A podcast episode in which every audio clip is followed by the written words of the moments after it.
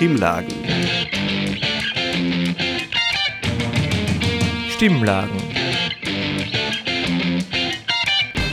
Stimmlagen. Das Infomagazin der Freien Radios Österreich.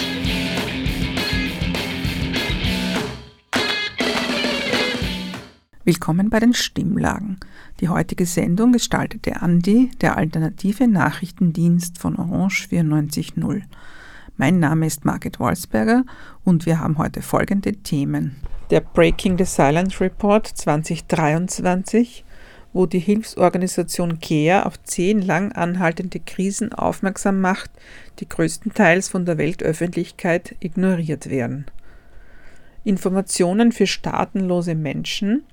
Diese können die Staatsbürgerschaft leichter beantragen, dürfen aber eine sehr kurz bemessene Frist nicht übersehen die Initiative Stopp Stadtteil ohne Partnergewalt veranstaltete eine Mahnwache als Trauer- und Protestaktion für die Opfer von Femiziden.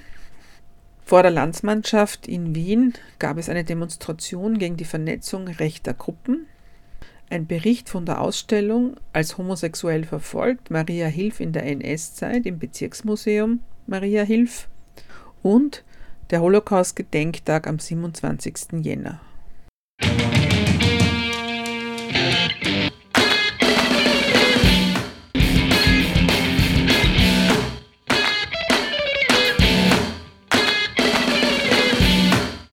Landminen aus dem Bürgerkrieg und Nahrungsmangel in Angola, Seuchen und Hunger in Simbabwe, bewaffnete Konflikte in der Zentralafrikanischen Republik.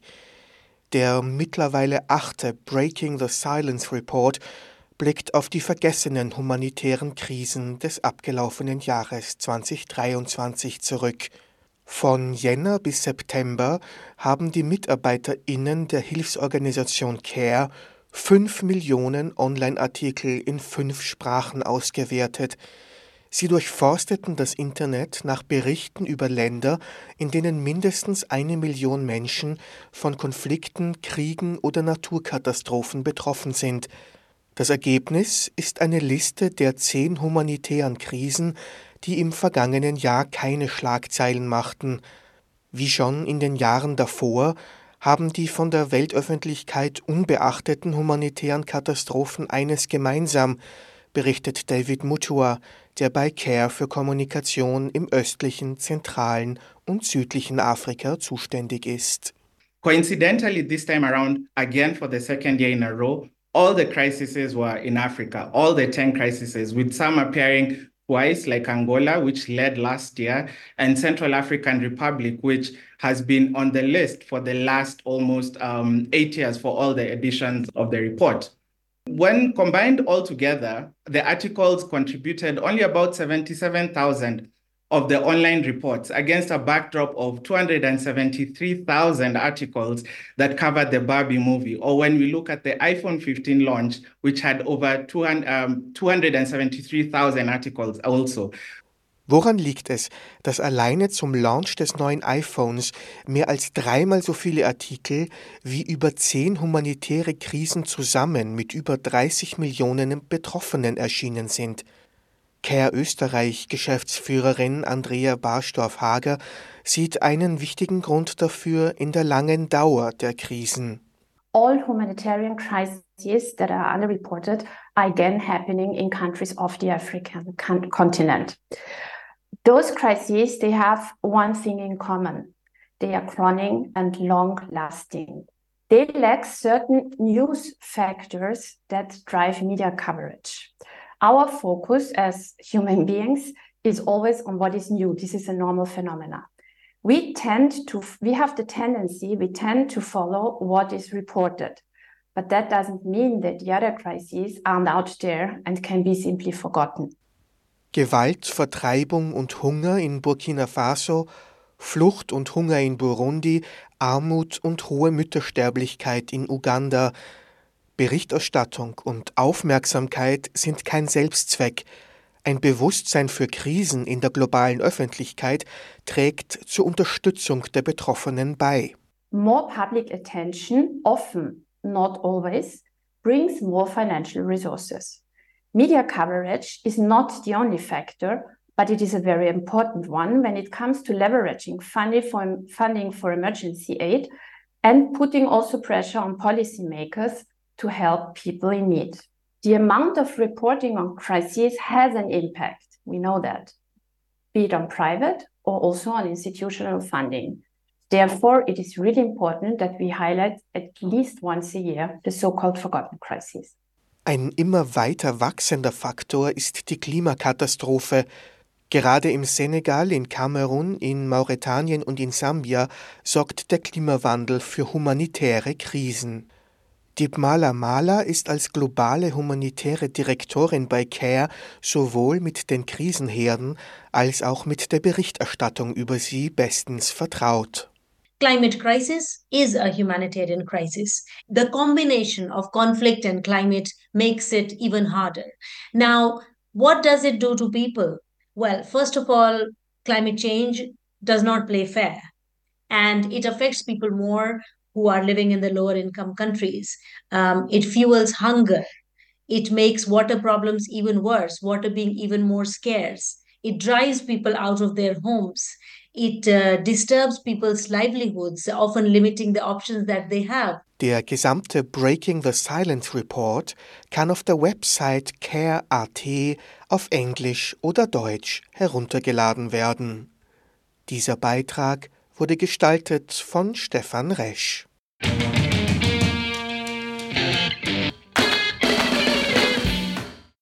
Neue Informationskampagne, um über Staatenlosigkeit zu informieren. Wer sind staatenlose Menschen? Nach UN-Flüchtlingskommissariat gelten Menschen als staatenlos, die unter nationalen Gesetzen keine Staatsbürgerschaft eines Landes besitzen. Wie wird man staatenlos?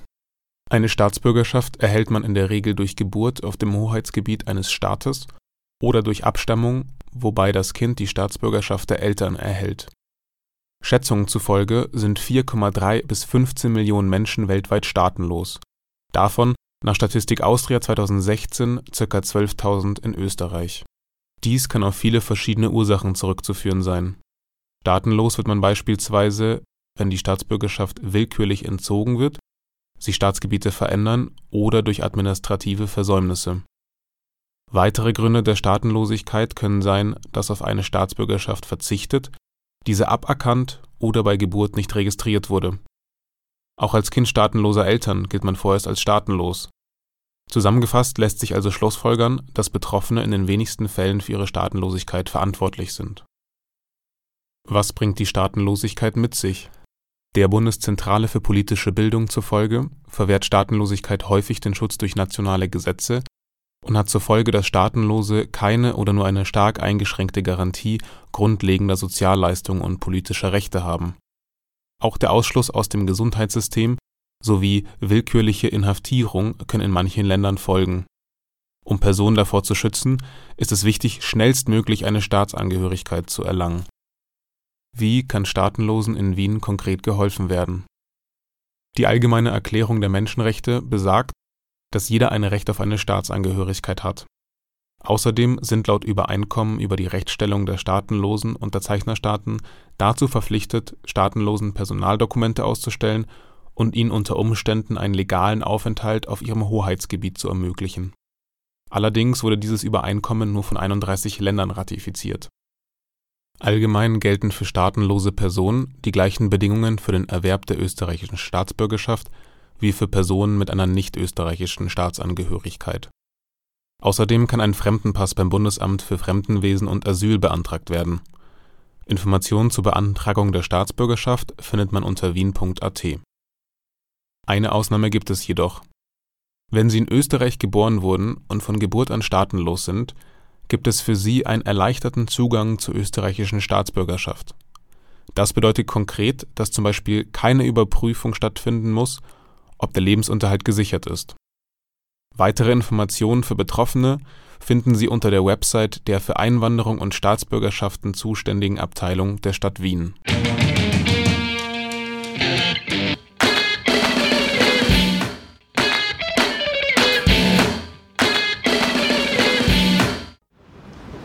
Femizid, 13. Jänner 2023.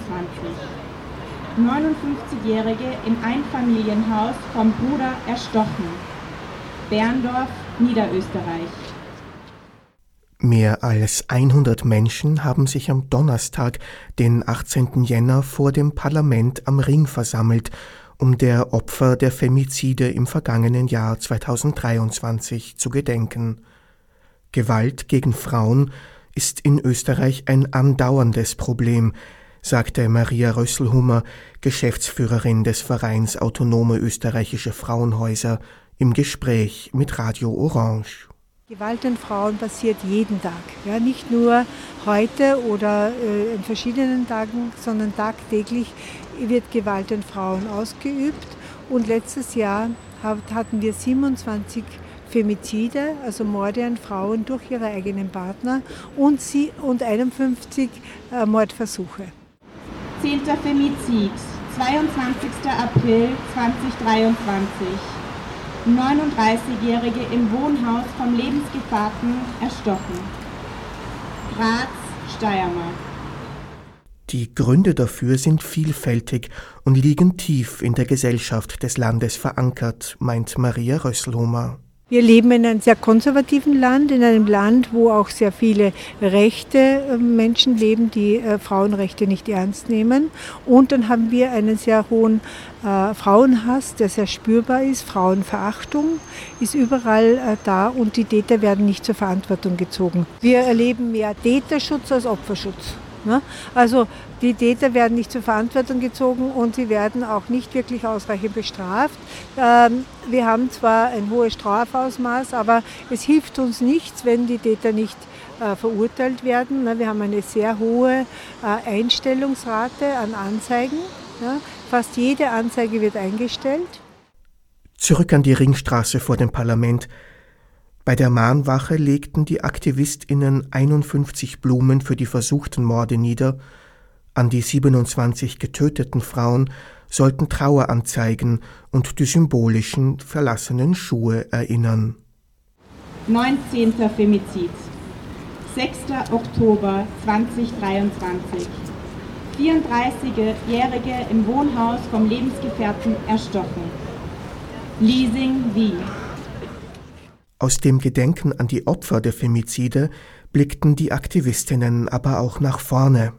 Unsere größte Forderung ist nie wieder Femizid und dass keine Frau mehr ermordet wird und dass alle Frauen in Österreich sicher zu Hause leben können.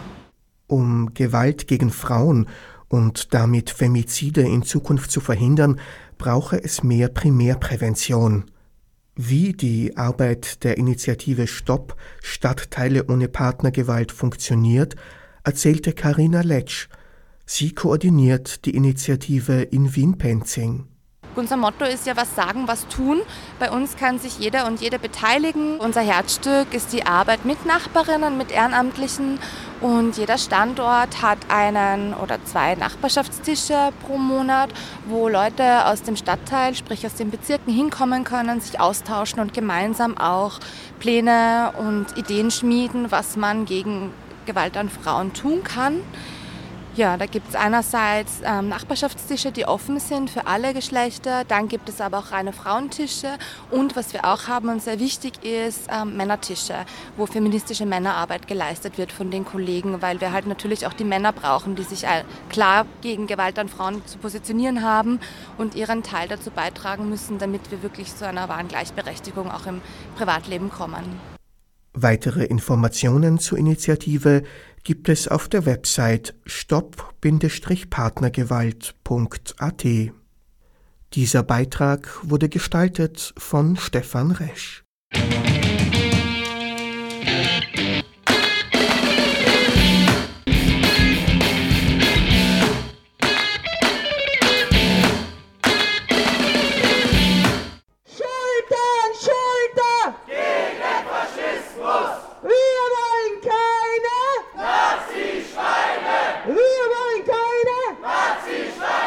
Am Donnerstagabend versammelten sich linke Demonstrantinnen vor der österreichischen Landsmannschaft.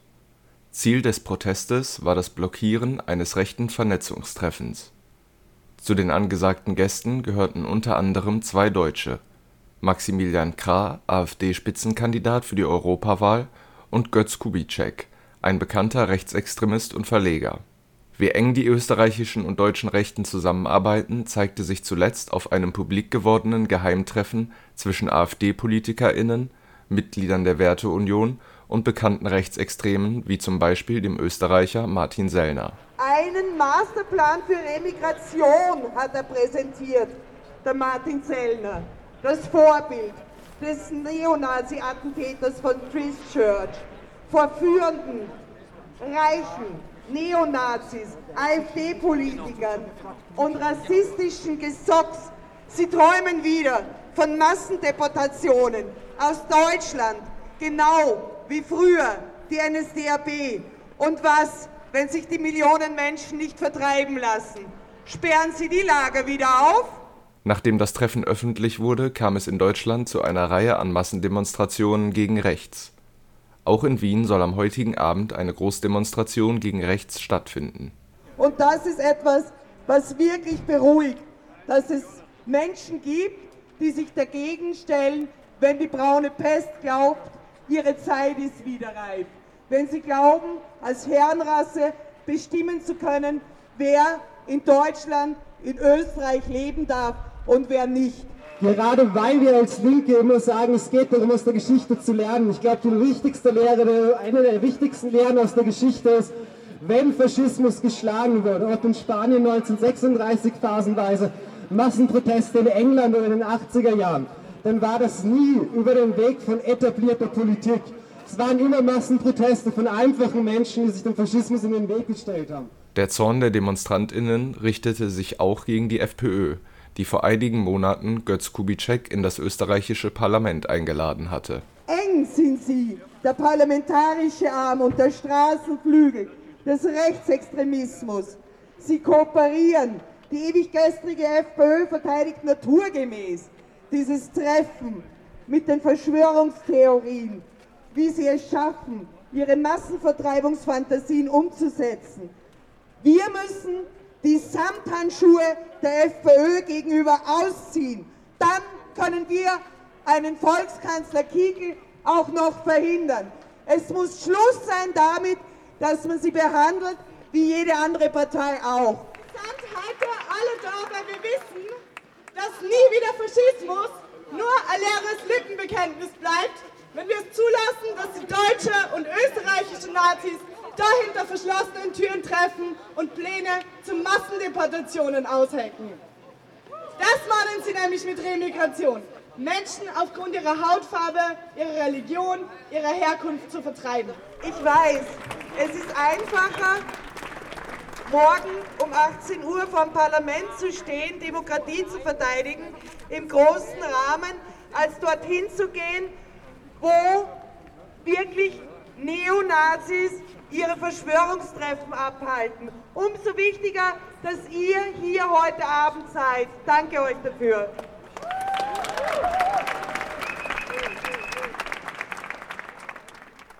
Dieser Beitrag wurde gestaltet von Toni Sikakotte mit Aufnahmen von Stefan Resch.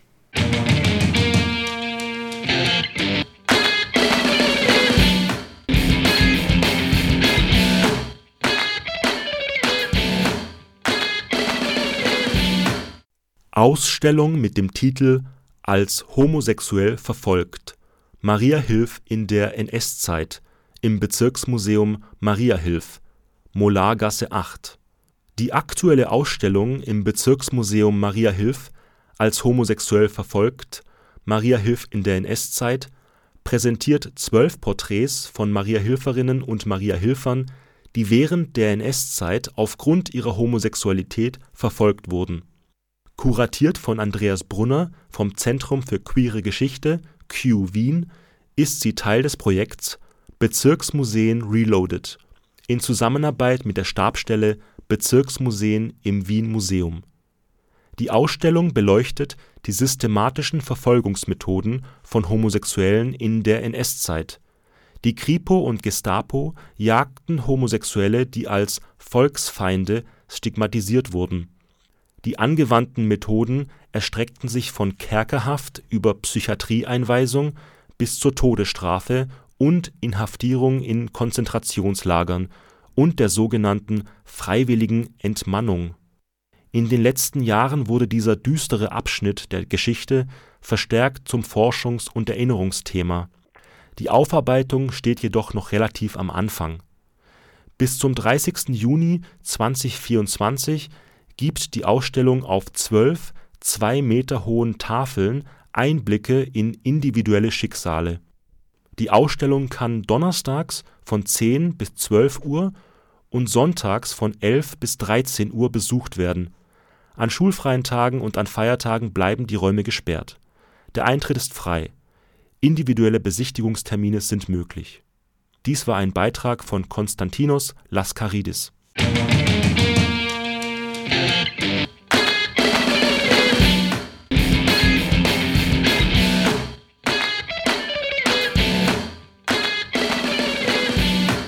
Am 27. Jänner 1945 wurde das Vernichtungslager Auschwitz-Birkenau, in dem von den Nationalsozialisten über eine Million Menschen ermordet wurden, befreit. Niemals wieder ist seither für jeden Demokraten, jede Demokratin, jeden und jede, die und der das Privileg genießt, nach dem Holocaust geboren zu sein unser Versprechen. Im Jahr 2005 erklärte die Generalversammlung der Vereinten Nationen den Jahrestag der Befreiung von Auschwitz zum Internationalen Tag des Gedenkens an die Opfer des Holocaust. In Wien rief das Bündnis Jetzt Zeichen setzen aus diesem Anlass zur traditionellen Gedenkkundgebung am Heldenplatz auf. Rund 400 bis 500 Menschen fanden sich am Abend des 27. Jänner 2024 vor dem äußeren Burgtor ein.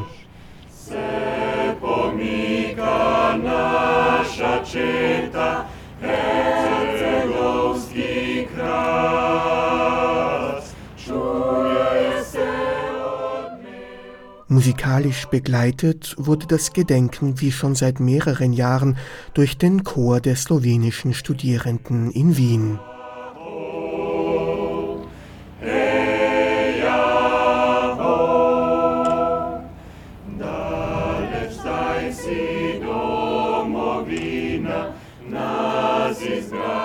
Der Sprecher des Bündnisses Jetzt Zeichen setzen und Landtagsabgeordnete der Wiener Grünen Nikolaus Kunrad wies auch auf den in den letzten Monaten wieder präsenteren Antisemitismus hin. Aber was wichtig ist, dass wir heute den Holocaust-Gedenktag wieder so begehen, wobei die Vorfälle immer wieder auch beachtet Beachtung schaffen müssen, die gerade in den letzten Tagen seit dem 7. Oktober passiert sind. 400, 400 Überfälle oder antisemitische Vorfälle, muss ich richtigerweise sagen, in Wien alleine unmittelbar nach dem 7. Oktober. Und es hat leider noch nicht ganz aufgehört. Und die Antisemiten und Antisemitinnen müssen hier ganz einfach wieder in die Schranken weisen, denn hier geht es darum, dass wir in einem friedlichen Land leben wollen und in einem Land, in dem Antisemitismus keinen Platz hat. Zu den RednerInnen gehörte auch der Vizepräsident des Europäischen Parlaments, Marc Angel aus Luxemburg. Er rief dazu auf, aller Opfergruppen des Naziregimes zu gedenken. Neben den Millionen Jüdinnen und Juden, die auf brutalste Weise, auf brutalste Weise gequält und ermordet wurden, müssen wir auch allen anderen, an alle anderen Gruppen, die von den Nazis verfolgt wurden, gedenken, die verfolgt wurden, die bedroht wurden, die entrechtet wurden und auch ermordet wurden. Alle Opfer des Holocaust und alle Opfer der Nazis müssen, die müssen alle unvergessen bleiben. Ich möchte heute, danke, alle diese Opfer müssen unvergessen bleiben. Und ich möchte heute erinnern an ähm, an die alle Menschen, die damals wegen ihrer sexuellen Orientierung oder wegen ihrer Geschlechteridentität verfolgt wurden. Und diese Opfer wurden viel zu lange verschwiegen oder sogar teils ignoriert.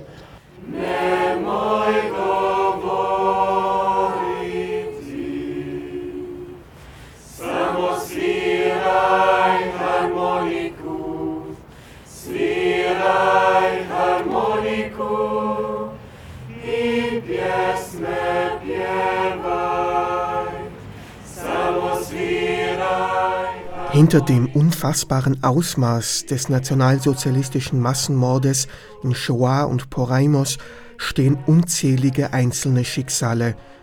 Manuli Turkow von der jüdischen österreichischen Hochschülerinnenschaft erzählte am Heldenplatz aus der Geschichte seiner Familie. Mein Großvater wurde 1929 in der polnischen Stadt Lodz geboren. Als der Krieg begann und die Nazis in Polen einmarschierten, bauten sie Ghettos und unsere Familie wurde dorthin übersiedelt. Sie lebten dort in extremen Hungerverhältnissen. Das Lodger Ghetto wurde als eines der letzten 1944, also vor genau 80 Jahren, aufgelöst. Alle kamen gesammelt nach Auschwitz-Birkenau. Erst nach der Befreiung erfuhr mein Großvater über das Schicksal seiner Familie. Seine Mutter Miriam und seine kleine Schwester Chava wurden noch am selben Tag, als sie in Auschwitz ankamen, vergast. Sein Bruder und sein Vater kamen ins Arbeitslager. Doch nur die beiden Söhne überlebten. Mein Urgroßvater, Chaim, wurde vor den Augen seiner Kinder erschlagen, da er zu krank zum Arbeiten war.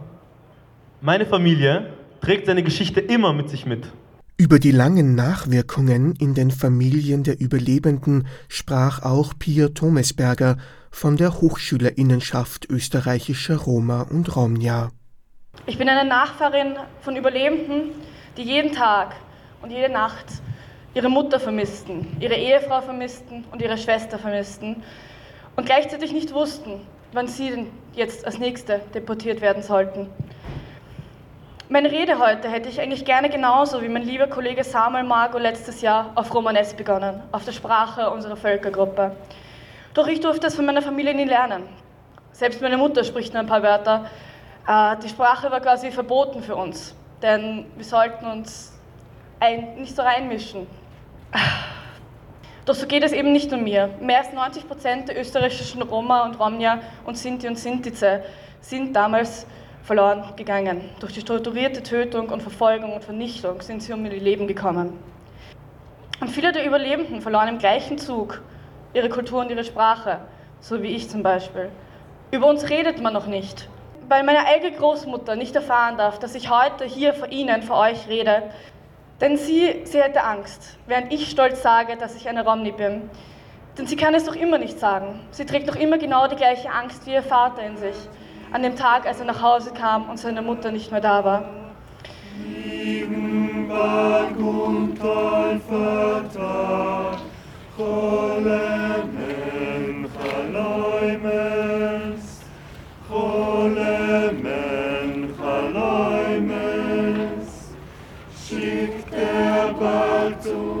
Lasst uns mehr als ein Zeichen setzen.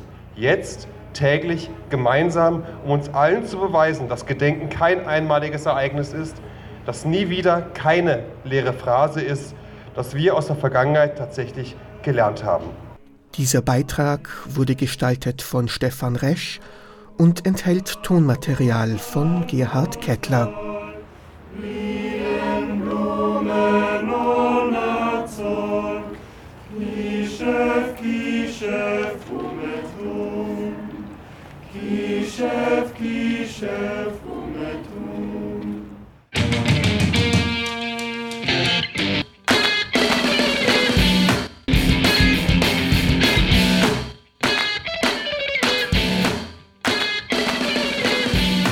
Das waren die Stimmlagen, das gemeinsame Infomagazin der Freien Radios in Österreich, diesmal gestaltet von Andi, dem alternativen Nachrichtendienst von Orange 94.0 in Wien. Koordination und Moderation Margit Wolfsberger. Nähere Informationen gibt es unter stimmlagen.at.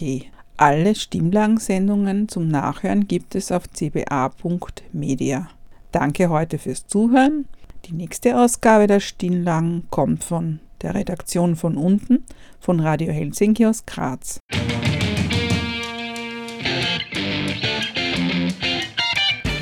Sie hörten das Magazin Stimmlagen das Infomagazin der Freien Radios Österreich.